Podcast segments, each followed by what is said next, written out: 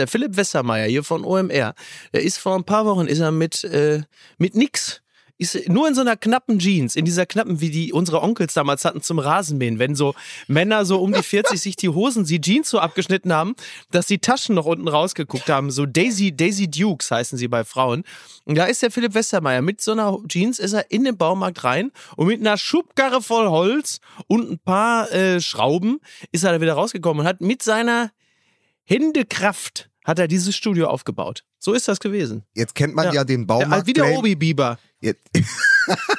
er muss auch, Philipp Wessermeier muss auch einfach dauernd am Baum nagen, weil ihm sonst seine Zähne durch den Kopf wachsen.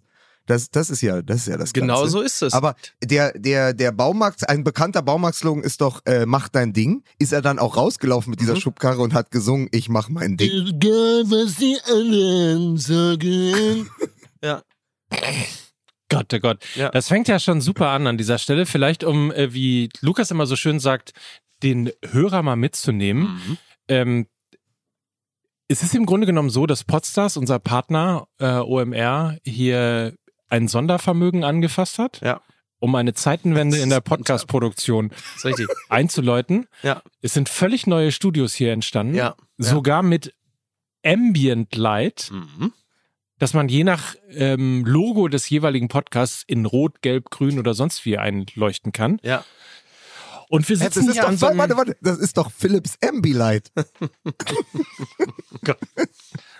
Gott, oh Gott. Gott, oh Gott, oh Gott. Oh, the Ambilight. Naja, gut. Also es ist OMR, es ist Podstars, mittlerweile der FC Bayern. Wenn sie ans Festgeldkonto gehen können, um dann Buddha-Figuren ja. ins Studio zu stellen. Das muss man sich doch fragen. Und bevor ihr euch wundert, dass ich euch jetzt schon dreimal ins Wort gequatscht habe, ich kann es, ich kann mich selber bei euch auf den Kopfhörern hören und wir haben ein Delay drin. Das heißt, ihr hört mich ungefähr eine Sekunde zu spät. Wir müssen also so ein bisschen aufeinander achten heute. Okay, gut zu wissen. Woran liegt das? Ist es dein Internet oder ist das, liegt es hier am, äh, am Studio? Da, da mir äh, die wunderbaren Kollegen von Vodafone diese Woche eine neue Fritzbox geschickt haben, die seitdem überhaupt nicht funktioniert äh, und wir ja heute Morgen ja. im Studio in Hamburg aber auch technische Probleme hatten, äh, kann es, es ist glaube ich äh, im beiderseitigen Einvernehmen einfach scheiße heute. Also es ist einfach so eine, ein wunderbares Zusammenspiel von vielen, vielen technischen Defiziten. Kommen wir zum DFB, meine Damen und Herren. lassen Sie uns, Sehr über, schön. Lassen Sie uns über die Nationalmannschaft sprechen. Klasse. die Flixbox. Ist es, ist es eine Fritzbox oder eine Fitbox? Eine nee, Flick, nee, Frit, eine, Flix, eine Fritbox. Flixbox. Also nochmal. Warte nochmal. Ist es eine Fritzbox? Alter. Ist es eine Fritzbox? oder eine Fritbox? Und dafür hast du jetzt drei Anläufe gebraucht. es ist eine Flickbox, Jung. Es ist, so, Flick, so. es ist die Flickbox der Pandora. So. so ja, die Bluse der Pamela ist geöffnet, meine Damen und Herren. Es geht wieder los. Die wilde hat's nach Poaten. Das hinterhergerennen nach dem Fußball. Das ist es. Jetzt sind die drei Jungs vom Zuckerhut wieder da, die Salontänzer. Hier, so, ab geht es. Das ist Fußball MML, die Analyse. Also Mike, bitte. Ich dachte jetzt irgendwie. So.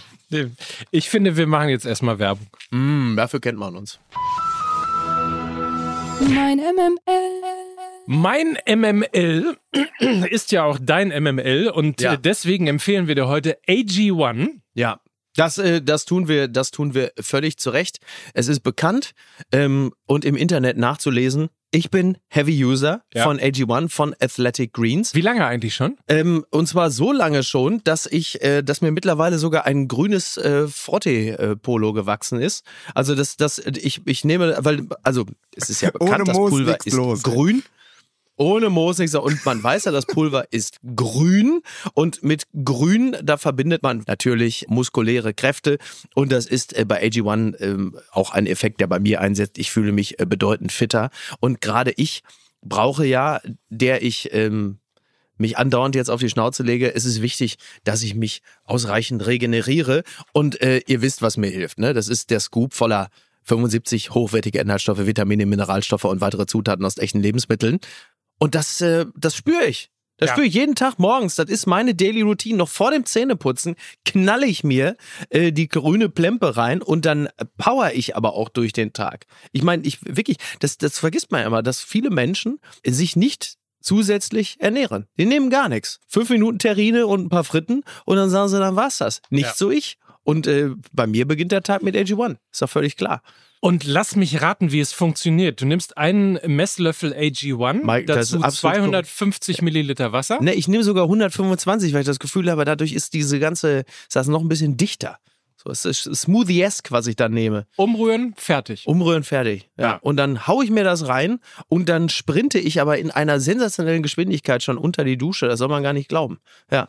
Verrückt. Ja. Also, Einmal am Tag, jeden Tag, denn es ist deine Entscheidung für eine bessere Morgenroutine. Das weiß ich doch noch, als ich dieses Turnier da gespielt habe, da, jetzt da, beziehungsweise das Spiel am Tegernsee. Da meine ich, ich hätte hinten sogar in meinem Windschatten, mein Gott, du läufst ja unglaublich schnell, du nimmst bestimmt AG1. So war's. So war's. Ja, so, war's. so muss es gewesen ja, sein. Ja, ist so. Absolut. Ja. Also, gehen wir auf drinkag1.com slash mml. Das ist die äh, Website für deine neue Morgenroutine. Lukas möchte noch ergänzen. Wenn AG1 dich noch ein bisschen jünger gemacht hätte, hätte der Matthäus dich geheiratet.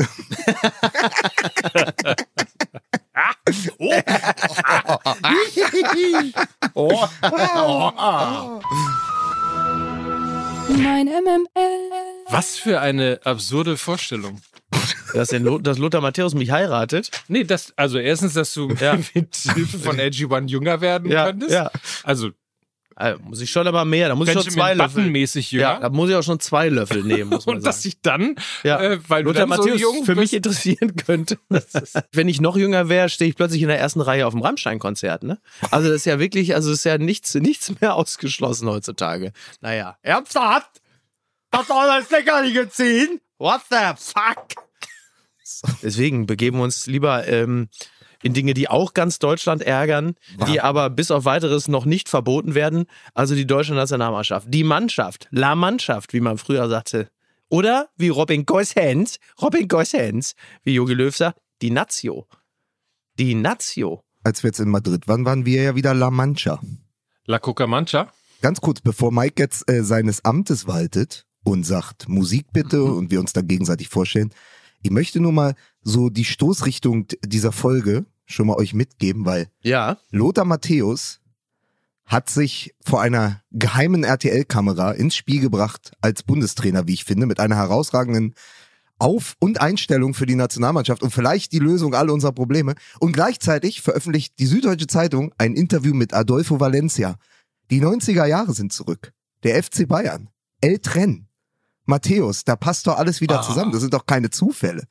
Nee, das sind wirklich keine. Das glaube ich auch tatsächlich. Das kann kein Zufall sein.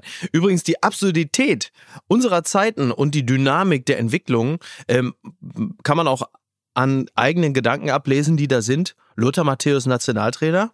Eigentlich keine schlechte Idee. So. So, so weit ist schon gekommen. Da hätte man ja, für, also für den Satz hätte man sich vor zehn und vor 20 Jahren erst recht selbst komplett verlacht, dass man sich selber plötzlich denken hört, Lothar Matthäus, ach du, könnte doch, äh, wird natürlich nicht passieren, weil es am Ende doch klopp wird, aber trotzdem. So, damit herzlich willkommen zur offiziellen Krönungsmesse von Lothar Matthäus als neuem Bundestrainer. Das wird uns jetzt die nächsten 60 Minuten die beschäftigen. Die Bratwürste. Und äh, schöne Vorstellung, ne? Die, Musik bitte.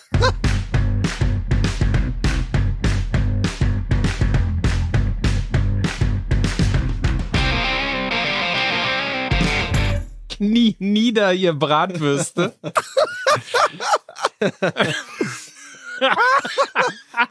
naja, nun, man stellt sich das ja auch alles so schön vor. Ne? Ja, so, so. Er war offensichtlich doch arg mitgenommen von der eigenen Bedeutung. Schon bei der Begrüßung merkte man, dass es keine gute Idee war, ihn zu intronisieren. Knick nieder, Herr Bratwürste. So, jetzt ist ein neuer Sheriff in der Stadt. Ja, so, schöne, so, dann geht's halt los. Sehr schöne Vorstellung. Ja. Der neue Sheriff in der Stadt heißt Mickey Beisenherz. Jawohl, in AG1 grün gewandet, meine Damen und Herren. Ich grüße ganz herzlich. Das sieht man in dem Podcast übrigens sehr, sehr gut. Ja, das, die, wir, haben eine, wir haben ein Publikum mit einer großen Imaginationsgabe. Ja. Die können sich das vorstellen. Bevor wir den liegen lassen, ja. mit diesem Polohemd ist Mickey Beisenherz natürlich der Greenkeeper im neuen Stadion. natürlich. Sehr gut. Selbstverständlich. Äh, be begrüßen Sie den, äh, ich wollte eigentlich sagen Jan Delay von Fußball MML, weil er eine Sekunde später kommt, aber mittlerweile ist das repariert, also insofern geht das gar nicht mehr. Deswegen begrüßt einfach nur Lukas Vogelsang. Ach, schön. Links neben mir der Thomas M. Stein von Fußball MML. ja. ja. Unglaublich, ne? Nee. Unglaublich, dass ein so netter, freundlicher Mann wie du, dass der jetzt hier schon wieder so im Mist schon gesagt, weil alle sich nach hart aber fair so über Thomas M. Stein äh, in der Causa äh, Rammstein aufgeregt haben und gesagt hat, ist der Mann, der vor über 20 Jahren so etwas wie Dieter Bohlen ermöglicht hat. Was glaubt ihr denn, was der Mann für eine moralische Fressbremse hat? Also bitte, ne? Das mal nur am Rande. Aber so. Row Zero gab es bei uns auch. D absolut. Ne? So. Ja. Lukas. Ja. Mir, mir, geht es, ja, mir geht es heute. Mir geht es heute nicht gut. Gestern hat mal wieder der Alkohol über die Vernunft gesiegt. Ach, guck, Wir hatten ah. äh, Medienliga, Medienliga Abstiegsgipfel äh, gegen die Kollegen Ach, war, von war die Bildzeitung dabei, ja? Ja, es war genau gegen die Kollegen von Bild Sport. Ja. Ähm, wir haben 5 zu 3 gewonnen, sind jetzt auf dem fünften Platz, haben zwölf Punkte, haben gestern einfach mal voreilig, wie die Bremer vor zwei Jahren, den Klassenerhalt gefeiert und begossen. Nach ja. nur sechs Spieltagen von, glaube ich, ah, ja. 14. Ähm, aber es war herausragend, weil es war ein fantastischer Sommerabend. Ja, das Die Sonne stand tief über dem Jahn-Sportpark bei den Kantian-Plätzen. Es war ein es war ein fast, das war gar kein Weißbier-Kick mehr, das war irgendwann Bananenweizen-Kick. Ah, also so wie wir alle gespielt haben. Ja. Und am Ende ist es 5-3 für uns ausgegangen. Es war herrlich. Und dann haben wir uns noch festgesoffen an einem Späti in der Nähe, auch mit Blick auf die Flutlichtmasten des Jahn-Sportparks. Also es war Amateurfußball, wie es besser nicht geht. Ich durfte Coach sein. Ich durfte diesen herausragenden Kader zum Sieg äh, coachen und es war einfach ein schöner Abend, der dann äh, für mich aber auch erst um zwei Uhr zu Ende war. Ach toll, aber solche Abende sind natürlich wunderbar, vor allen Dingen, wenn äh, denen dann auch noch Fußball vorausgeht. Besser geht's doch einfach nicht. Genau das ist doch genau, das sind doch die Tage des Jahres, ähm, in denen man sich selber noch spürt. Fantastisch. Also großer Neid, großer Neid meinerseits. Ähm, nicht ist so schlecht. Ist es eigentlich so, wenn, wenn Lukas Vogelsang in der Lage ist, einen Kader, ähm, in diesem Fall der Autoren-Nationalmannschaft, zu einem Sieg mhm. Zu führen, ja. zu coachen, ja dass er sich im Grunde genommen damit auch schon qualifiziert hat für die äh, engere Auswahl ja. als Bundestrainer der A-Nationalmannschaft? Absolut. Sagt man noch A-Nationalmannschaft? Ja, ne? Ja, noch, ja.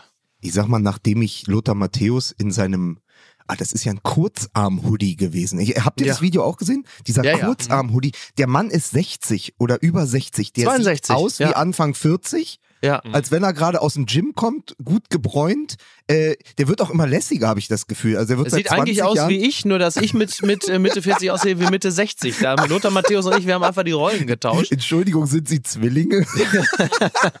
ja, aber und ich, ja. Könnt, ich könnte mir wirklich nach dieser total lässigen Auftritt, wie er den mal ebenso erklärt hat, mhm. mit welcher Mannschaftsaufstellung er in das nächste Spiel gehen würde, dachte ich, also so eine Doppelspitze könnte ich mir sehr gut vorstellen. Also er wird sozusagen er, ich werde Teamchef, weil ich habe ja keine Trainerlizenz. Mhm. Matthäus wird schon irgendwie ein Loophole finden, dass er Trainer sein kann. Nee, ist er ja auch. Ähm, also er sozusagen als Nationaltrainer, ich als Teamchef oder Co-Trainer und dann wuppen wir das Ding. Ähm, Lothar und ich. Also das muss man wirklich, also ich finde die Wandlung des Lothar Matthäus ja wirklich ähm, auffällig. Äh, von, von der totalen Lachnummer Anfang der 2000er über diverse so ähm, Vox und RTL 2 Dokus, womit natürlich sich noch jeder äh, die Glaubwürdigkeit zerschossen hat. Gibt ja, glaube ich, auch Gründe dafür, warum die erfolgreichsten Trainer heutzutage nicht irgendwelche eigenen Social-Media-Accounts haben. Und, ähm, und jetzt halt ein, ein geachteter Experte und jemand, der, ähm, weil er auch nichts mehr werden will, einfach eine große Lässigkeit an den Tag legt und ähm, fußballerischen Sachverstand hat er. Also ich sag's nochmal, wenn mir jetzt irgendjemand, muss ja vielleicht auch nicht, er muss ja jetzt vielleicht auch nicht der Einzige sein, aber wenn er jetzt Teil eines kleinen Trainerteams wäre, das die Nationalmannschaft betreute, ich hätte damit kein Problem. Ich würde noch nicht mal lachen. Das hat sicherlich auch was mit dem Zustand der Nationalelf zu tun und dem agierenden Personal, aber es wäre mit Sicherheit nicht die schlechteste Lösung. Aber gehen wir doch mal ganz kurz in die Geschichte zurück. Lothar Matthäus als Nationaltrainer, das stand ja ähm, am Übergang Rudi Völler, Jürgen Klinsmann schon mal im genau. Raum. Da war ja. ganz kurz, machte er sich damals Hoffnungen und dann mhm. wurde es ja ausgerechnet sein Tagebuch in Teamfeind Lothar Matthäus. Ja. Wo auf den er ja damals sogar noch gewettet hat. Ihr erinnert euch, dass ja, er, ja. wie war das, dass er Die nicht zwei, Tore, ne? dass er nicht 15 Tore schafft. Und dann ja. hat Klinsmann ja dieses Tor erzielt, ich glaube auf dem Bökelberg sogar und hat dann im das Netz angepackt und hat im. Netz geschrien. Also die Also später hat er auch im Netz geschrien, als er dann bei Hertha weg ist. Aber, äh, aber oh, Jürgen. und dann wird er ja 2004 aber Nationaltrainer von Ungarn. Ja. Und äh, aus dem Kopf würde ich sagen, sie haben dann gegeneinander gespielt, Deutschland gegen Ungarn in Kaiserslautern auf dem Betzenberg. Oh, ich, um, was du so im Kopf war. Ja, ich ja, erinnere mich, ich glaube, es war naja, also du musst ja, du und musst auf dem Betzenberg und es war ja. es also kann ja sein, das ist auch falsch, aber im Kopf ist Betzenberg, vielleicht war es auch, äh, vielleicht war es auch Arena auf Schalke. War es Arena auf Schalke?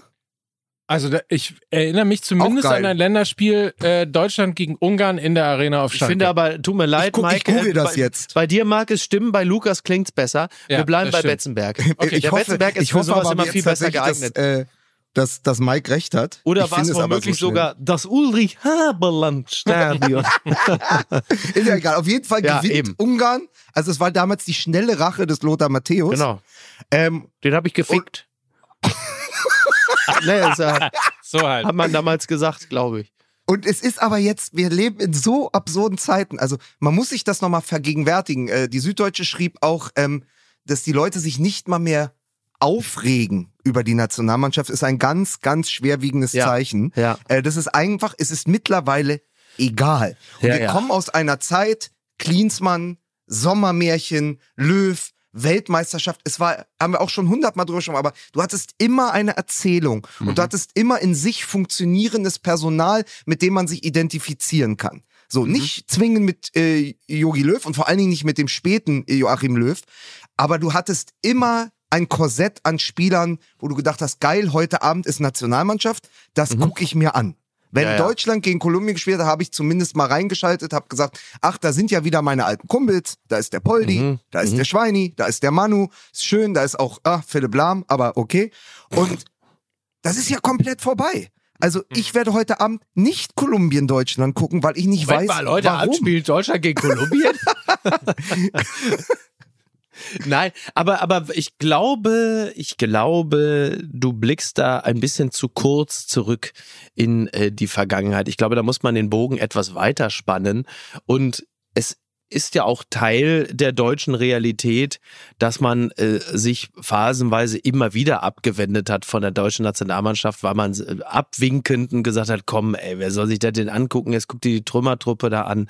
Also, wenn wir mal nicht zu weit zurückgehen, aber blicken wir mal auf die Jahre zum Beispiel so 2000, 2002, da war das ja auch, also bevor, bevor es nach Japan und Südkorea ging, hat man auch gesagt, was wollen wir denn da? Mit wem treten wir denn da an? Die Trümmertruppe da, Novotny und äh, äh, Janka und natürlich äh, Carsten Ramelow, der, der, der ewige Carsten Ramelow. Was wollen wir denn da? Plötzlich bis, bis, zum, bis zum Halbfinale haben wir abgewinkt und gesagt, äh, dann gucke ich mir bestimmt nicht an die Scheiße. Und dann standen wir im Finale und dachten, ja gut, jetzt gucke ich doch mal rein.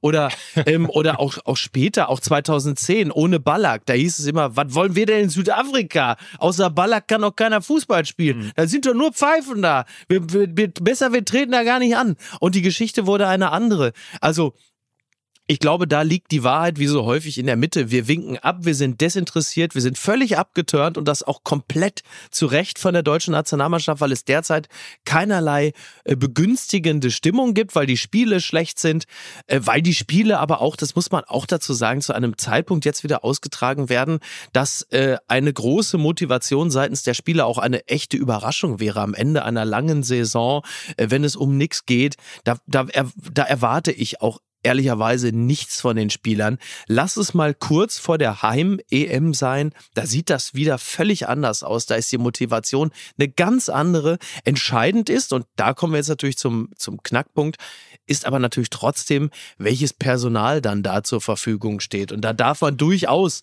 sorgenvoll in die Zukunft blicken. Aber was die Motivation angeht, seitens der Mannschaft und der Fans, da glaube ich, da befinden wir uns in einer Phase, in der es überhaupt gar keine vernünftige Bewertungsgrundlage gibt. Also was, was mich wundert, also erstens ja, zweitens, was mich ein bisschen wundert, ist, ich glaube nicht, dass der Kader so schlecht ist, mhm.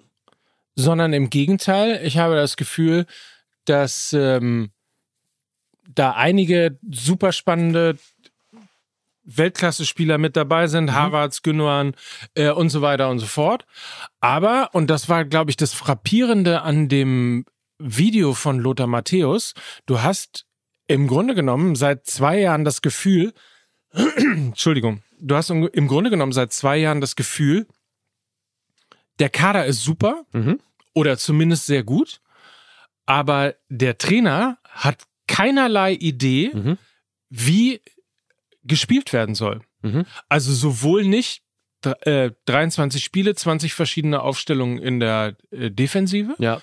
Ähm, sowohl nicht, was die Aufstellung auf den einzelnen oder die Priorisierung auf den einzelnen Positionen mhm. angeht und auch nicht die Art und Weise, was für ein Fußball eigentlich gespielt ja, werden soll. Und das war bei Matthäus so einschlägig und deswegen äh, ist das auch so viral gegangen und deswegen reden wir auch drüber, weil man so das Gefühl hatte, ja genau, mhm. ist doch total logisch. Ja, genau so muss man spielen.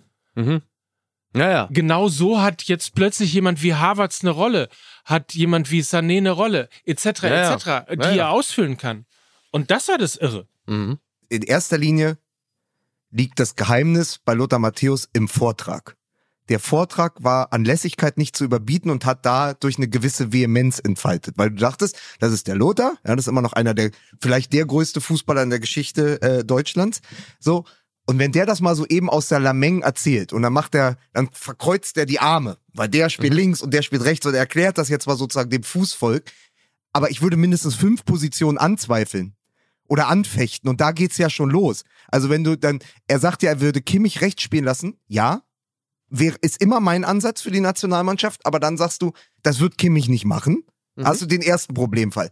Dann will er Ginter zentral spielen lassen gegen Rüdiger würde ich auch nicht mal. Ich bin kein Ginter-Fan, weißt du so. Mhm. Und ich, das ist jetzt nur eine Meinung. Dann hast du ja. die 80 Millionen Bundestrainer draußen. Henrichs links, da weiß ich überhaupt nicht, wie er auf die Idee kommt. Emre Can, ja, vielen Dank. Das Mentalitätsmonster aus, äh, aus von Borussia Dortmund. Also äh, aus dem Meisterschaftsfinale.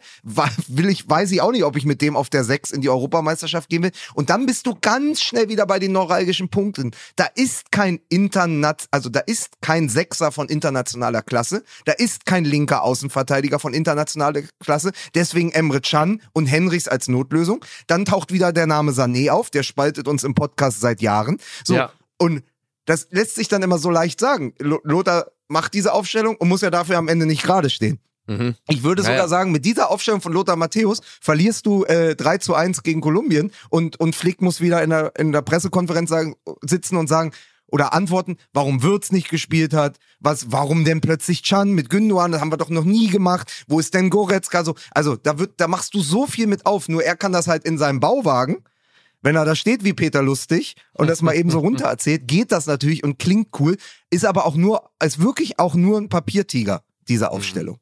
Tja. Das weiß ich gar nicht so genau. Also das Interessante daran ist ja, dass es eben genau an der an der Schnittstelle Goretzka-Kimmich äh, quasi fast schon disruptiv mit der Nationalmannschaft umgeht und sagt, ich setze auf Gündogan mhm. und weil ich keinen anderen Sechser habe, weil ich einen brauche, der hinter ihm sozusagen aufräumt oder hinter ihm mhm. sozusagen absichert, äh, nehme ich halt den Besten, der mir zur Verfügung gestellt wird als Sechser. Also Emre Can. Mhm. Also es ist ja eine ganz klare, ein ganz klares Setzen auf äh, Kimmich und Goretzka. Das e Experiment ist gescheitert. Ja, ja. Was man Lothar übrigens, Matthäus, sprengt er das Erfolgsdu? ja. Was man übrigens auch schon vor einem halben Jahr hätte sehen mhm. können oder vielleicht sogar schon vor einem Jahr. Ja. Ich setze komplett auf Ilkay Gündogan. Und das ist ja die Idee dahinter. Mit der in der Nationalmannschaft aber auch jetzt eher selten äh, der absolute Bringer. Der aber auch nie die äh, absolute Führungsrolle bekommen hat. Ja, der okay. nie die Rolle bekommen hat zu sagen, wir bauen ein Team um dich herum. Mhm. Na ja, gut. Ist Gündogan für uns der letzte Strohhalm? Das ist, das ist die wichtige Frage für diese Europameisterschaft. Es ist ja auch, also überall sind jetzt die Schlagzeilen der Kapitän des Champions League Siegers ist ja. jetzt im Kader der Nationalmannschaft. Aber er allein wird die Wende ja auch nicht schaffen. Nein. Nur, Nein. es ist am Ende, es ist am Ende auch egal, wie oft wir diese Figuren hin und her schieben. Es löst aber nichts mehr in dir aus. Also, ganz andere Mannschaften und Mannschaftsaufstellung auch in der Geschichte lösen ja was in dir aus. Auch übrigens, das hast du ähm, unterschlagen, Micky, ich habe die 80er ja nicht mitbekommen, aber wenn man es nachliest, die 80er waren ja ein absolutes Rumpelfußjahrzehnt, ja, was die Nationalmannschaft und trotzdem haben wir es irgendwie dauernd geschafft, mindestens das Halbfinale dreimal, oder am Ende dreimal hintereinander ins WM-Finale gekommen, ja. 82, 86 ja. unter 90, das ist unglaublich. Das muss man sich mal vorstellen. Ja. Und dann dann am Ende lösen diese Aufstellungen aber was in dir aus. Also das, ich weiß halt nicht, ob man in zehn Jahren zurückblickt und sagt, boah, diese Truppe, Junge, Junge, so, ja. selbst wenn sie sich ins Halbfinale vorkämpfen, bei der Europameisterschaft, was ich nicht glaube, was ihnen steht, aber es ist keine Emotion. Wir reden über Ilkay Gündogan, dem gönne ich jeden Erfolg bei Manchester City, aber der hat jetzt nicht in der Nationalmannschaft die letzten Jahre dafür gesorgt, dass ich sage, das ist mein Hoffnungsträger, das ist meine Identifikationsfigur. Ja, ja. Naja, so, also da, das, das, was, äh, das, was da die, die 80er dominiert hat, war fußballerisch natürlich wirklich äh, der totale Horror.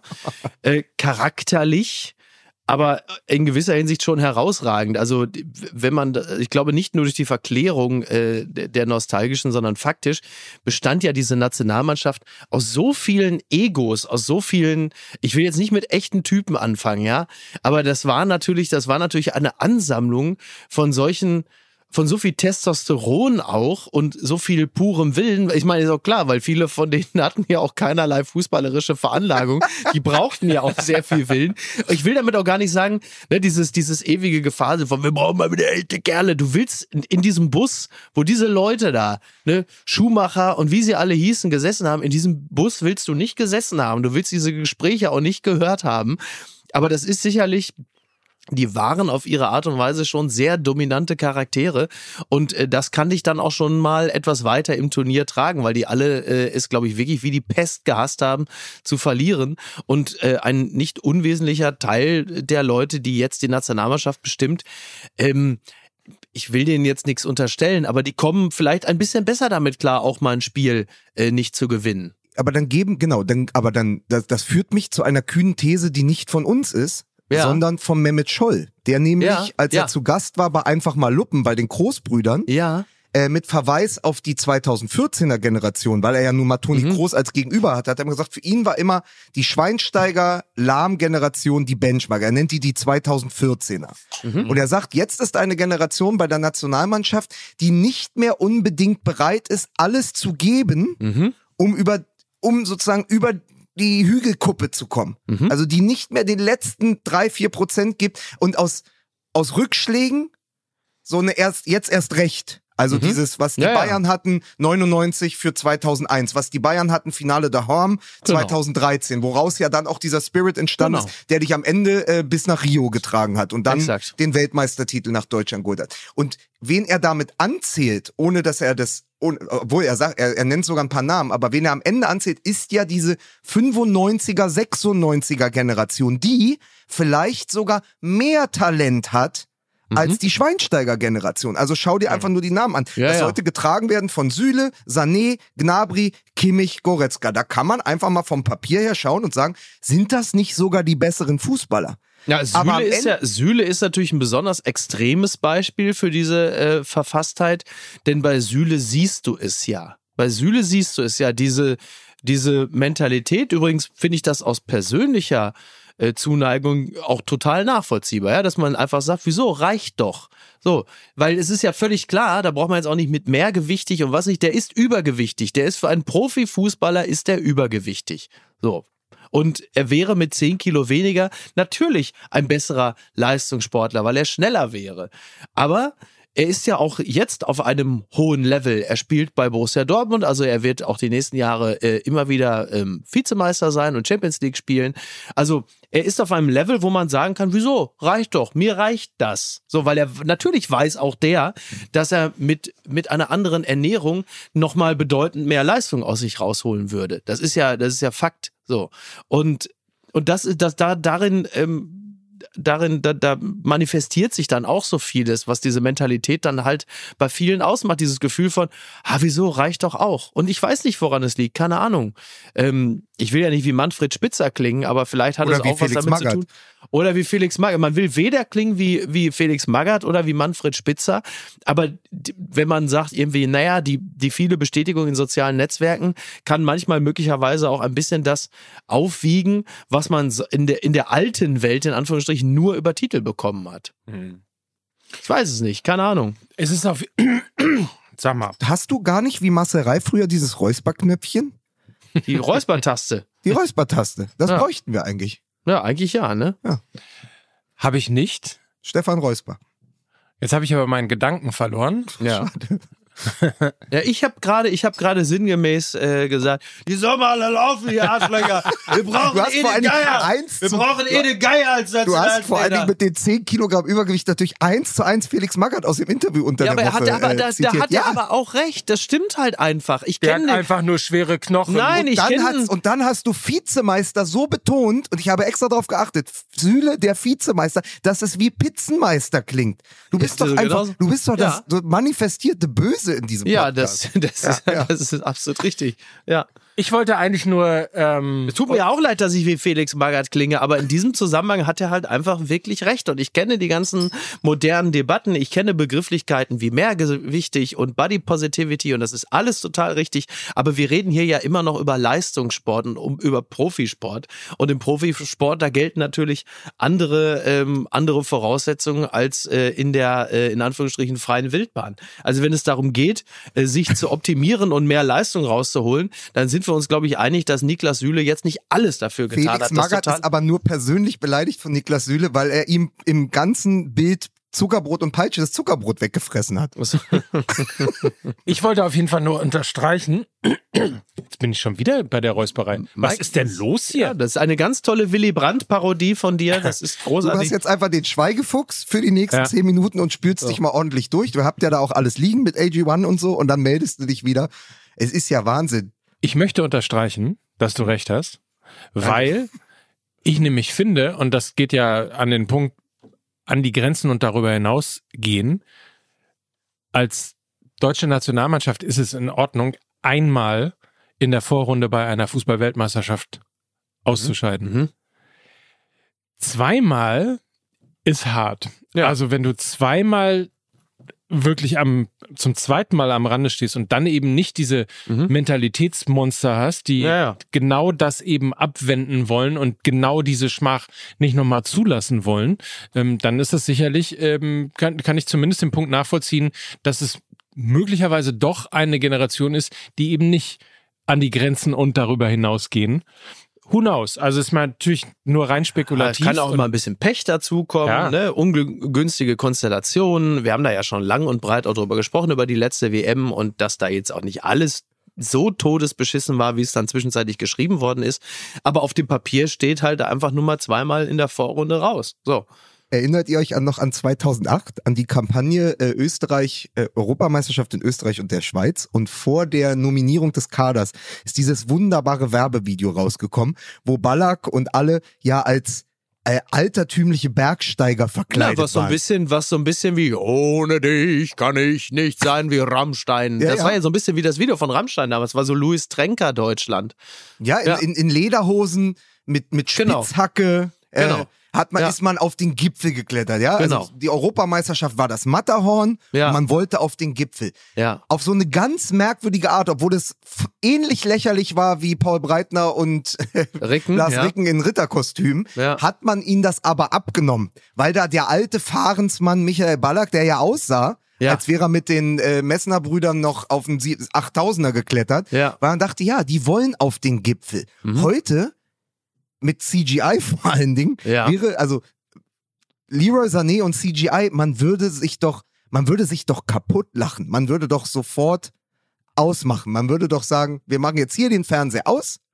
Ja, macht, Ja. geht mal wieder nach Hause und operiert euch die Nase und äh, dann ist ja, es vor vorbei. Allen Dingen, also, vor allen Dingen im Meme-Zeitalter, äh, ich meine 2008 war ja noch so ein bisschen Prä-Twitter und äh, noch nicht so richtig Facebook. Stell dir mal vor, du würdest heute solche Kampagnen machen als deutsche Nationalmannschaft und du würdest dich dann irgendwann die ganze Zeit als Leroy Sané mit so einem Seppelhut und so einem Seil um die Schulter oder noch schlimmer zwei Jahre später in Südafrika angemalt als Gazelle oder als, als Gepard. Ich würde sagen, ja, vielen Dank, lieber Oliver Bierhoff, das war ja damals vermutlich seine Idee, dann lassen wir schön sein. Ich habe eigentlich wenig Lust, äh, jetzt irgendwie äh, mich die nächsten zwölf Jahre einmal quer durch Twitter, äh, Twitter treiben zu lassen als lustiges Meme, weil ich hier irgendwie als, äh, als Pumba oder Timon durch die Gegend laufe. Aber, aber, das machen die Bayern doch einmal im Jahr bei diesem albernen Paulaner ja, Das ist natürlich wiederum richtig, das stimmt. Ja, aber ver vergiss nicht, das sind ja auch dann die, also ist ja fast deckungsgleich, weil Bayern München ist sehr viel Nationalmannschaft. Da sind dann die gleichen Spieler, die gemacht haben Ain't No Sunshine When You're Gone mit Emirates. Ah ja, ja, sie gesungen haben. Oh, mit stimmt. Corona. Oh mein Gott. Weißt du, aus die, wir kommen ja aus diesem, also wir öffnen ja, ja. damit diesen Resonanzraum,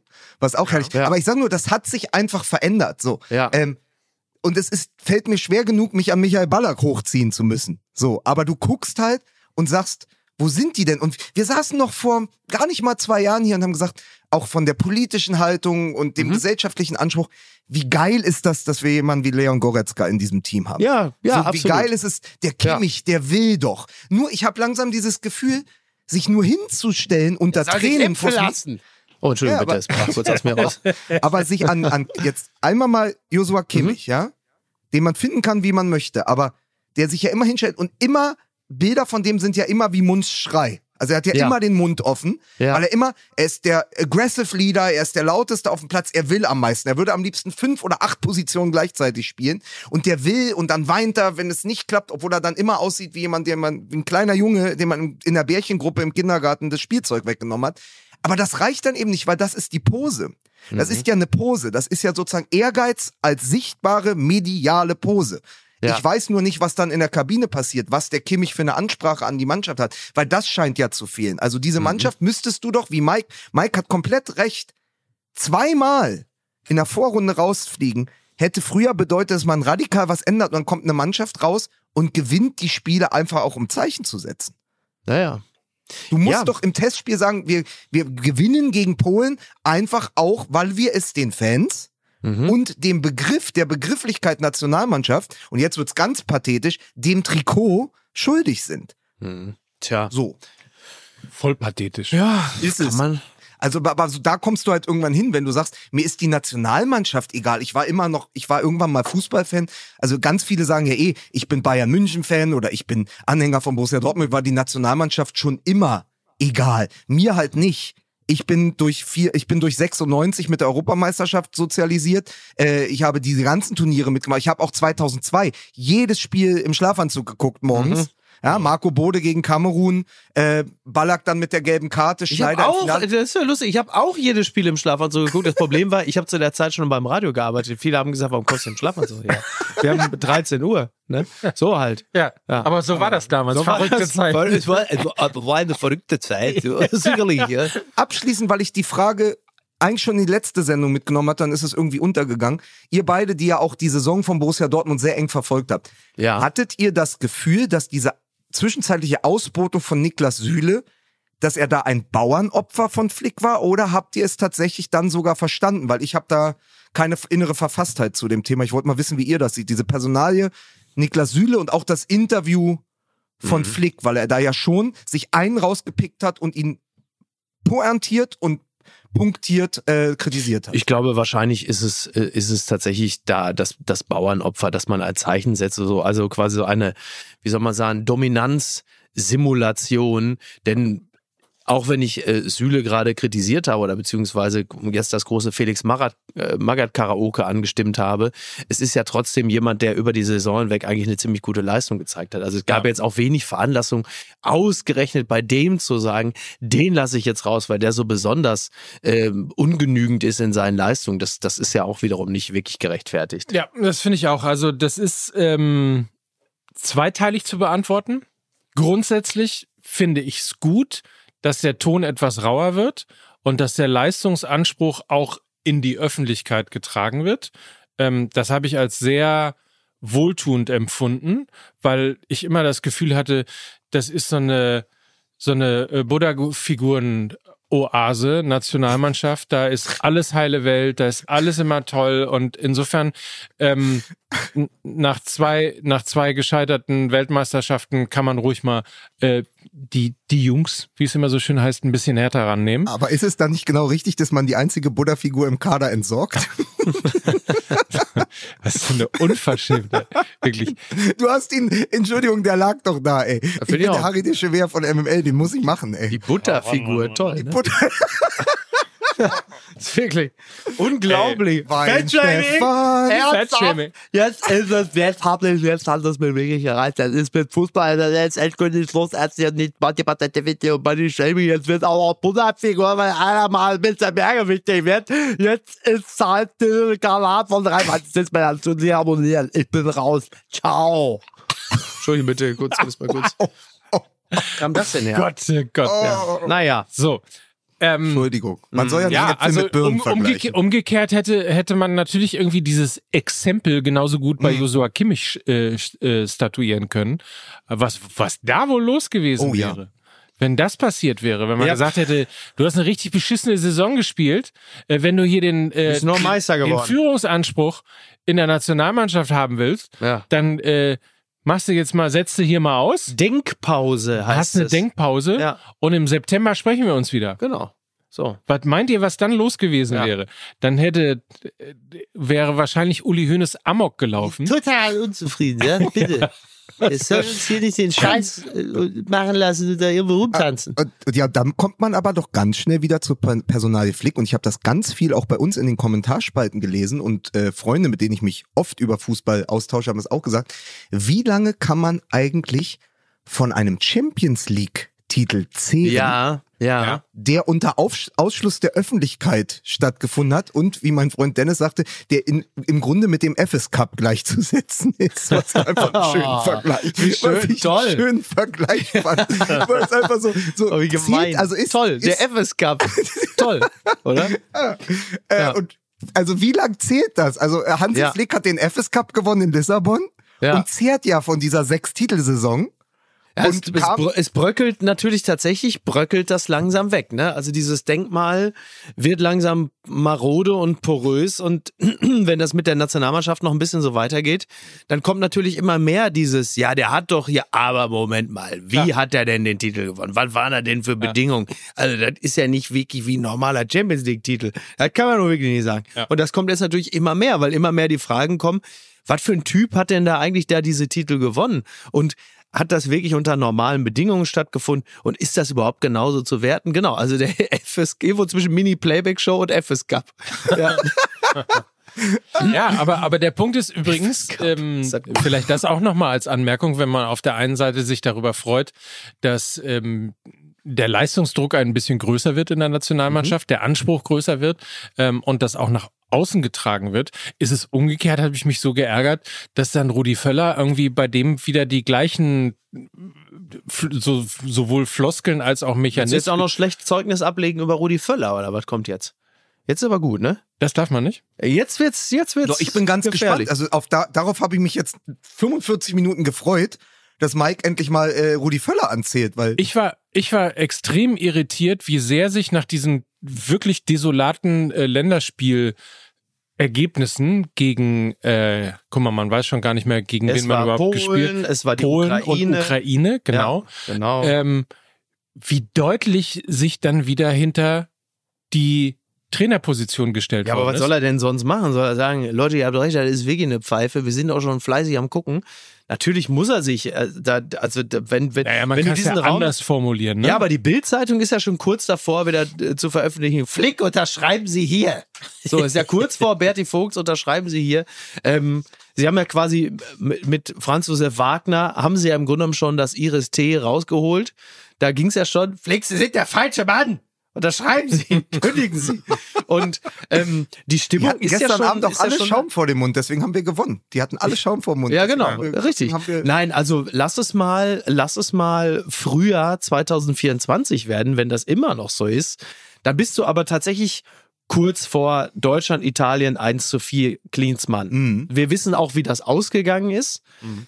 Ähm, aber so, also der, der so Namen wie Klopp und so, die werden natürlich immer weiter da als dunkle Wolke über ihm schweben, solange äh, diese Mannschaft nicht irgendwie äh, Ergebnisse liefert, die überzeugend sind. Und ich sehe das äh, derzeit noch nicht kommen aber dann, jetzt haben wir wieder den ganzen Namen. Nagels, äh, Lena hat ja auch äh, gesagt, Nagelsmann wäre äh, frei, ähm, was ja auch ein bisschen ketzerisch war. Und mhm. Kloppo wär, ist ja von uns allen die Sehnsucht, weil jetzt Klar. würde, da würde ja, was passieren absolut. in der Nationalmannschaft. Das würde genau. auch meiner Meinung nach passen wie Arsch auf einmal. Der Meinung bin ich immer absolut. mehr. Ja. Äh, aber nur noch und wahrscheinlich nicht mehr jetzt äh, vor vor der Europameisterschaft im eigenen Land, aber mal in die Zukunft gedacht, müssen wir irgendwann mal noch mal die Lex Wenger aufmachen und ich meine nicht Asen Wenger muss Nationaltrainer werden, aber es gab irgendwann mal die Gedanken, sich mhm. einen ausländischen Nationaltrainer zu holen. Jetzt so, reicht's. Ich habe doch gestern oder vorgestern kam doch die Nachricht, dass Carlo Ancelotti nach wenn sein Vertrag ausläuft nächsten Sommer bei Real ja. Madrid, wird er neuer Trainer der Seleção. Er wird mhm, brasilianischer ja. Nationaltrainer. Ach, okay. Und ich finde diese Impulse interessant. Und es gibt so viele spannende Trainer draußen. Ähm, und wenn Belgien es schafft, Tedesco zum Trainer zu machen, ja, das finde ich auch irre. Dann ja. kann ja Deutschland wohl auch mal europaweit scouten. Das ist mein letzter Gedanke. Da müssen wir auch gar, müssen wir jetzt gar nicht drüber diskutieren, weil das wird zu nichts führen. Aber einfach mal sacken lassen, drüber nachdenken. Man könnte ja auch mal sich einen Impuls von außen holen. Ja, absolut. Ja, aber, absolut. Aber nur, ja. Wenn der auch die Hymne mitsingen kann. Ja, das ist richtig. Ja. Das ist wichtig. Ja, natürlich, selbstverständlich. Voll wichtig. Selbstverständlich muss er die Hymne äh, mitsingen. So, Freunde, Aber, wir unterbrechen ja. den äh, Podcast an dieser Stelle mal ganz kurz für ja. diese interessante ähm, Verbraucherinformation. Hinweis an die Landesmedienanstalt Hamburg-Schleswig-Holstein. Bitte? Jetzt kommt die Werbung.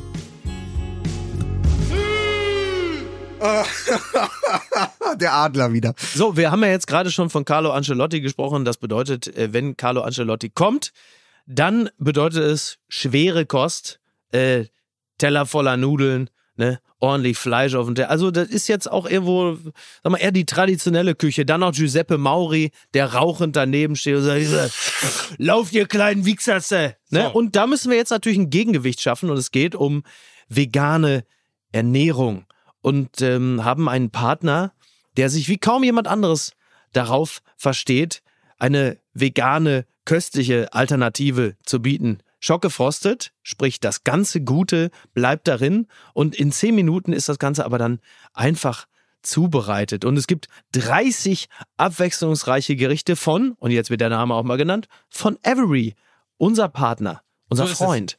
Every-Foods com mhm. slash mml50. Das ist schon mal, könnt ihr euch schon mal merken.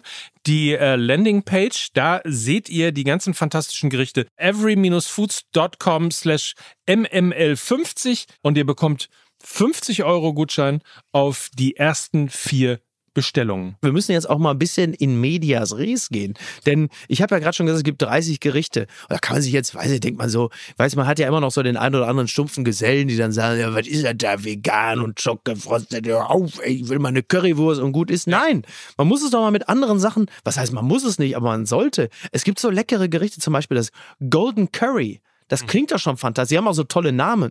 Eine Garden Gnocchi, Garden, Gnocchi, Gnocchi. Ja, ja. Ne? Das klingt doch schon im Grunde genommen, das klingt auch wie der neue Hit von Eros Ramazzotti. Das geht dir doch dann da schon so, geht dir schon so wunderbar geht die Speise runter. Ne? runter also man genau. weiß schon, man weiß schon. Und der äh, ultimative Test, das ist natürlich die Brilliant Bolognese, ja. ist vegan, aber das kann man äh, einfach mal zu Hause testen. Brilliant Bolognese, es schmeckt äh, hervorragend. Man käme, man wie käme. fantastisch die aussieht. Die sieht fantastisch aus. Guck mal, da willst du doch sofort toll. Also richtig mit Karotten und so, ja. wie sich das gehört. Das muss ja. man vielleicht auch mal dem einen oder anderen sagen, dass zu einer gelungenen Bolognese eben nicht irgendwie fünf Kilo Hack gehören, sondern vor allem eben auch Karotten. Und die schmeckt hervorragend. Die ist sehr, sehr gut. Die ist so gut, die kann man sogar, äh, wenn man es natürlich vorher nicht sagt, dem Kind unterjubeln. Und das wird dann also mit Begeisterung gefressen. Und hinterher sagst du, ich hab dich reingelegt. Da ist überhaupt gar kein Fleisch drin.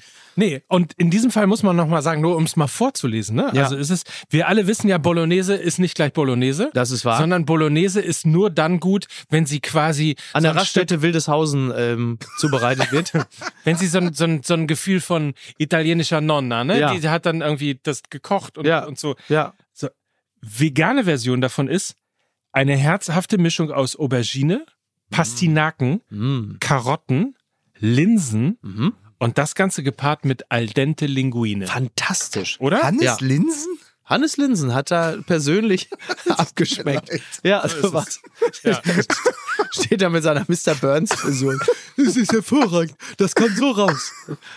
Zehn Minuten dauert das Ganze. Ja. Dann ist es zubereitet. Ja. Super einfach, super lecker und super gesund. Das sind die Gerichte von Every unter every-foods.com slash mml50 könnt ihr das Ganze selber mal ausprobieren. Ja. Und ihr bekommt 50 Euro Gutschein auf die ersten vier Bestellungen. In diesem Sinne nochmal every-foods.com slash mml50. Und das war's mit der Werbung. Bitte? Ich habe die Zwischenzeit, während ihr diese feine Werbung eingesprochen habt, habe ich genutzt, um nochmal zu googeln. Ja. Und ich muss meinem Langzeitgedächtnis auf die Schulter klopfen, Deutschland-Ungarn ne? 2004, Fritz-Walter-Stadion, ah, ja, Betzenberg, Kaiserslautern, so. 0 zu 2. Was ich aber natürlich deshalb weiß, weil ich ja über Lothar Matthäus in den Zeitlupen geschrieben habe und in der Recherche. Sowas bleibt dann hängen. Also ja, wenn das er dann ist ein bisschen unfair. Du hast ja eine ja. Art Vorrecherche betrieben. Ja. und uns Art wieder mal. Und uns, das ist also, die schönste Bezeichnung für ein publiziertes Buch. Ja. ich jemals ja, er hat so eine Art Vorrecherche gehabt. Da muss man sich mal, da muss man sich mal, da muss man sich mal vorstellen. Lukas Vogelsang ist ein derart abgefeimter Klugscheißer. Nur im, um in einem Podcast eine Anekdote zu erzählen und dabei recht zu behalten, schreibt er manchmal ganze Bücher. Nur um in einem Moment in einer Podcast-Folge am Ende der Saison trotzdem recht zu behalten. Schreibt ja ganze Bücher, wie krank kann einer sein? Mir ist übrigens unterwegs. Mir ist übrigens unterwegs schon eingefallen, dass du recht hattest, weil das Länderspiel in Gelsenkirchen war in der Tat auch gegen Ungarn. Aber damals war Andi Möller Co-Trainer. Ah. Ah, Aber ja. ich weiß, warum du auch, weil wir ja in diesem Podcast jetzt auch schon sehr lange beieinander sitzen, warum ja. du an Gelsenkirchen gedacht hast, während ich über die Nationalmannschaft erzähle. Weil wir ja damals zusammen, weißt du noch? Ja. Äh, in der, was war das? Irgendein Qualifikationsspiel haben wir doch äh, gesehen, wo wir danach diesen, also wir waren zusammen in Gelsenkirchen, es muss Oktober oder November 2018 gewesen sein. Ich war gerade ins Ruhrgebiet gezogen. Mike Nöcker rief mich an und sagt, er hat noch eine Karte übrig, Deutschland gegen die Niederlande. Mhm. Gegen die Niederlande. Ja. Und das war das Spiel, in dem die Nationalmannschaft furchtbar gespielt hat, bis Thomas Müller ausgewechselt wurde und sie vorne dann mit Gnabry und Sané gespielt haben und wir gesagt haben, dass also komplett anders als das, was wir jetzt erzählen. Das alte ist vorbei. Mhm. Thomas Müller ist vorbei 2018. Da ja. sieht man mal unsere Weitsicht. Oh, ja. Thomas Müller ist wow. vorbei. Der, die alte Lok läuft nicht mehr. Auf Wiedersehen, Abstellgleis. Die neuen sind da. Sané, mhm. Gnabry, die Zukunft. Und damit werden wir sicher Europameister in, zwar, damals dachten war wir noch Europameisterschaft 2020. Das, ist, das war ja dann auch hinfällig. War das, war das die Zeit, wo wir gesagt haben, äh, mit der Mannschaft äh, Confed Cup und irgendwie U21, da haben wir eigentlich drei Teams, aus denen wir uns bedienen können. Das haben wir auch lange Zeit begeistert ja. erzählt. Nein, das war schon die Aftermath of äh, äh, Weltmeisterschaft in Russland. Ach so, das Gescheitert schon, ja? in der Vorrunde, aber ah, okay. äh, das andere Spiel gegen die Niederlande habe ich bei dir im Wohnzimmer in Kastrop geguckt. Ja. Ähm, mit deiner Familie zusammen, Micky. Ähm, was, was da haben wir in diesen schweren Ohrensesseln Hast gesessen. Du da auch ein Buch drüber geschrieben? Ich habe auch darüber geschrieben. Nein, aber, aber das Verrückte war, dass Herr Löw diesen Neuanfang propagiert hat und dann wurde mhm. es so eine Chimäre aus, so ja, halb ja. und dann doch nicht. Und dann haben wir doch gefordert, der Müller, der darf nicht mehr. Mhm. Weil jetzt sind Sané und Gnabry, jetzt muss, das war genau dieser, dieser ja. Knackpunkt. Jetzt müssen die 95, 96er, die, die, die 2014er sind over. Das ja. war unser Gefühl, als äh, äh, Mike und ich aus der ähm, Arena auf Schalke äh, gestolpert sind. Und das wurde eben nie eingelöst. Das ist, mhm. das ist genau, da fing es an und jetzt hat es aufgehört. Und an dem Satz hat sich doch eigentlich nichts verändert, oder? Also außer, dass man dann wieder zurückgegriffen hat auf die... Außer, das hat, dass ich wieder gelesen habe im Kicker oder wo auch immer die Woche, es ist eine wichtige Überlegung, dass Thomas Müller 2024 mit zu dieser Europameisterschaft fährt. Also es hat ja, sich ja. in sechs, in dann fünfeinhalb Ach. Jahren auch wenig verändert. Herrlich. Naja, aber äh, Weil ihr übrigens gerade Hannes Linsen mit eingebracht ja, habt. Ähm, der FC Gütersloh FC ist ja nach Gütersloh. 24 Jahren wieder im äh, DFB-Pokal vertreten. Ja, fantastisch. Hat, hat äh, Holstein Kiel als Los bekommen. Mm. Toll. Ist, da kommt ihr nicht mit, ist, oder? Ist nicht groß genug. Ich halte es äh, moment, momentan halte ich es eher für halte ich es eher für ausgeschlossen, hm. ich da. Okay. Aber ja, hast schade. du gesehen, hast du gesehen, wie Mickey gelächelt hat, als ich Hannes Linsen gesagt habe? Ja, ja, total. Da greift doch das alte Sprichwort, Hannes Linsen bringt den Arsch zum Grinsen. so, oh, ja. Oh, oh, oh,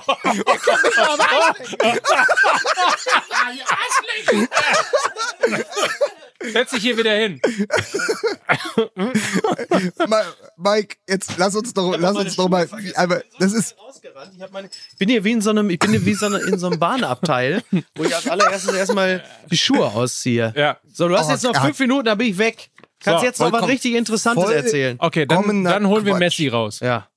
Ja. Ah ja, Messi. Naja. Was ist denn mit Messi? Ach so, der geht, ne? Wo geht der denn jetzt hin? Nee, der kommt. Er kommt. Wo also kommt, kommt je nachdem, wer man ist. Ach also so, wenn, du David Miami. Beckham, ja. wenn du David Beckham bist, würdest du jetzt sagen, er kommt. Er kommt. Ja, ja ist richtig. So. Ja. Wenn du jetzt in Paris bist, dann sagst du, er geht. Das, ja, aber ich glaube, das, das finden die in Paris gar nicht so schlimm, ne?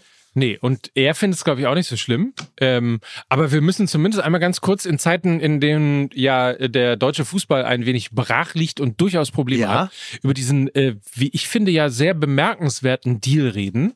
Ähm, denn es ist ja nicht einfach so gewesen, dass Inter Miami mhm. jetzt gesagt hatte, wir holen Messi, ja. sondern es war ähm, und vielleicht reden wir da auch immer im Lichte von Cristiano Ronaldo und seinem äh, Abgang nach äh, Saudi-Arabien. Ja äh, ja eine Gesamt- oder eine konstatierte Aktion mhm. von mhm. der Liga, also der ja. MLS, ja. von Adidas ja. und von Apple. Wieso denn Apple? Weil hat denn Apple damit noch zu tun? Ja. Saudi-Arabien hat 1,7 Milliarden Dollar für drei Jahre geboten. 1,7 Milliarden für Messi. Mhm. 1,7 Milliarden Dollar für einen Dreijahresvertrag. Ja. Und die MLS konnte dieses Angebot natürlich nicht matchen.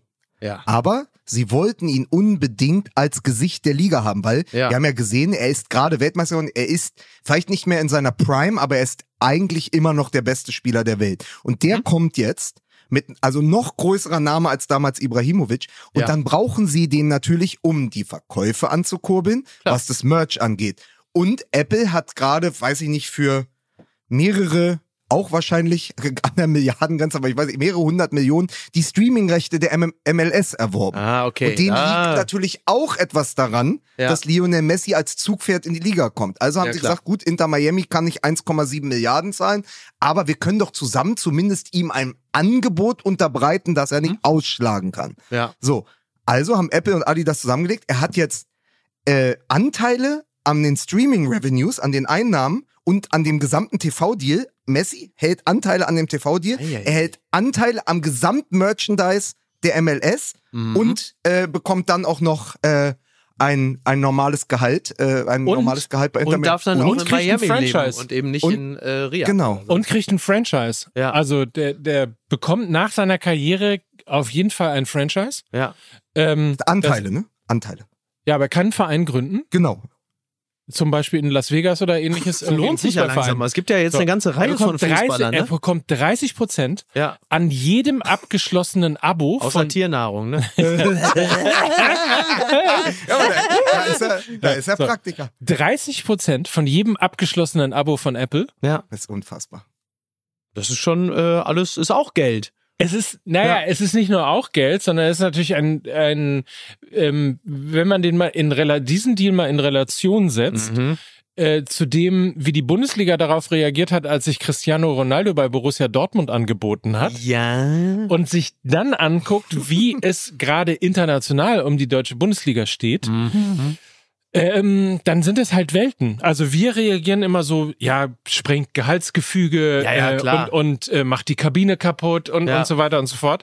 Und, und der Amerikaner sieht es halt eben rein erstmal aus marketingtechnischen Gerüsten. Der Amerikaner. Ja, gut, sicherlich. gut, Geld, aus sportlichen Sachen. Ja. Könnt ihr ja jetzt auch sagen, ja gut, aber aus sportlichen äh, Sichtweisen das, das Ganze zu betrachten, ist ja auch ein bisschen beknackt bei dem Fußball, den die da spielen. Aber ähm, also wie unterschiedlich die Welten sind, ist schon, ist schon wirklich wirklich faszinierend. Ja. Alles, alle reden jetzt über die MLS.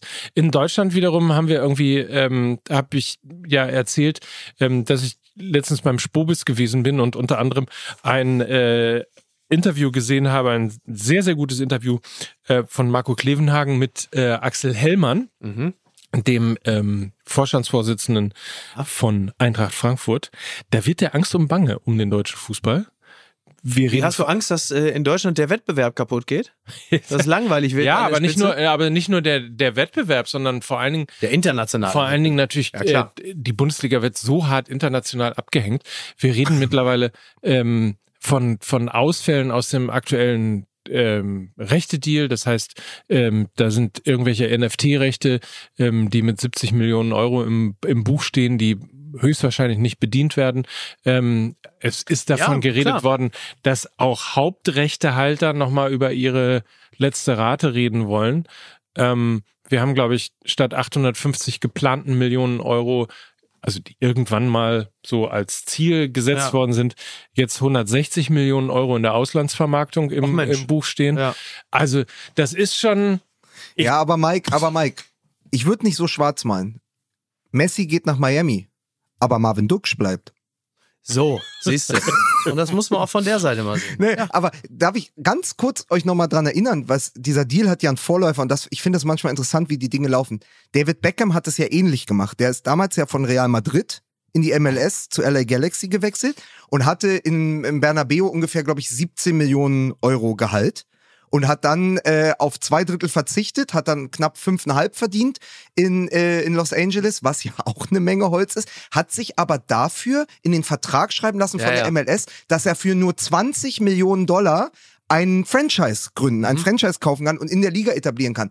Das war damals mehr, das war das anderthalbfache von dem, was normalerweise Usus war für ein Franchise. Also klang es sehr teuer. Dann hat David Beckham aber qua seiner eigenen Person dafür gesorgt, dass die MLS explodiert ist, wodurch diese Franchise Ja. diese Franchise-Kosten ebenfalls explodiert sind, weshalb es, als er dann zurückkam, ein Franchise nicht mehr 15 Millionen gekostet hat, sondern 125 Millionen. Ja, schon er hat aber Deal für gewesen. 20 bekommen. Das heißt, er Ja. hat knapp 100 Millionen gespart und hat dadurch Inter Miami für ein Apple, für ein Apple und ein Ei in ein die Apple MLS Egg, gebracht. wie der Amerikaner ist, sagt. Ist, ich glaube, der hat am, am Ende wird er mit dem, was er da jetzt in der MLS äh, aufbaut, mehr Geld verdienen, als er jemals als Spieler verdient hat. Das, und jetzt und jetzt kommt Messi und geht ja einen ganz ganz ganz ähnlichen Weg. Das das finde ich schon interessant, wie sie das aufbauen, wie das dann funktioniert. Ich glaube aber auch wenn ich Mikes Ansatz verstehe und weil wir ja auch gerade diesen ganzen, diese ganze Geschichte mit diesem DFL-Vertrag und dem Einstieg des Investors-Daten,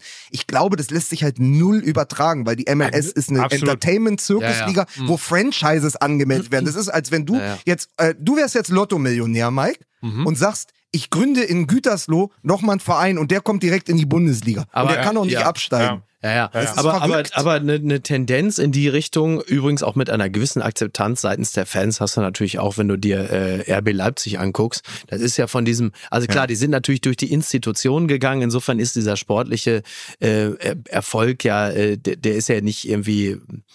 Die sind ja ja nicht reingedrückt worden, aber trotzdem, du siehst die, Die waren in der Tendenz vierten dazu. Liga mit Ingo Hertz. Genau, die Tendenz dazu, äh, die siehst du natürlich äh, schon und ähm, auch das findet ja zumindest in einem Teil der Bevölkerung durchaus seine Akzeptanz und ja, wir werden sehen, wohin die Reise geht. Auf jeden Fall ist es so, dass ohne ähm, Investoren man vermutlich in Tradition ähm, einigermaßen dahin siechen wird. Zumindest international. Das Ja. mag, also national ist es schön, irgendwie wir freuen uns und es ist auch toll. Man hat dann auch Vereine wie Darmstadt oder Bochum oder HSV kommt mal wieder zurück. Ist ja alles wunderbar. Auf nationaler Ebene ist das, ist das wirklich nett und schön und wir mögen das, weil wir sind ja Traditionalisten. Aber international werden wir natürlich zunehmend keine Rolle mehr spielen, weil dafür einfach die Möglichkeiten fehlen. Das, Das, hast wäre dann du so. vor fünf Jahren, vor fünf Jahren, als mit, oder vor sechs Jahren in einer der ersten Staffeln dieses Podcasts hast du gesagt, du siehst am Horizont Schweizer Verhältnisse. Für dich ist die Bundesliga das, was für uns immer die Schweiz war, dass man gesagt, hat, oh, da Ja, steht ein sehr guter Stürmer beim FC Basel,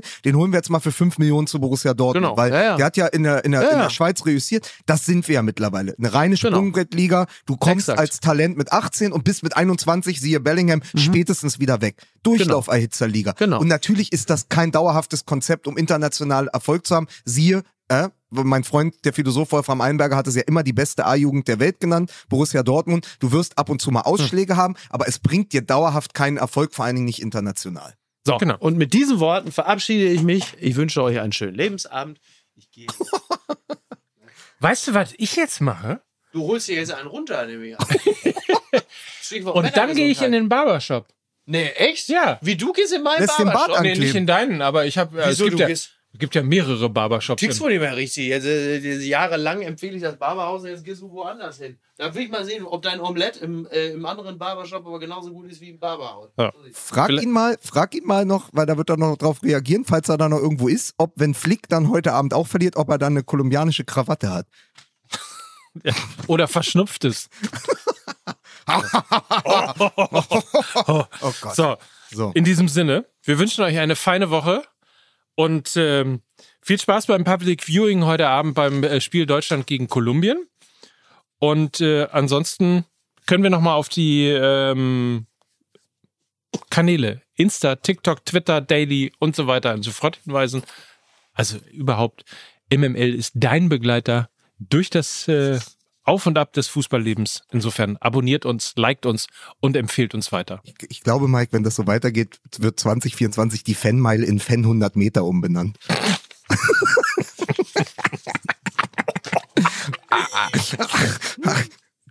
Wo sind die Gegners? Noch 100 Meters. Da ist er wieder. Da ist er wieder. Die kolumbianische Krawatte. Hast du deine kolumbianische Krawatte äh, gerade geholt, falls es heute Abend schief geht?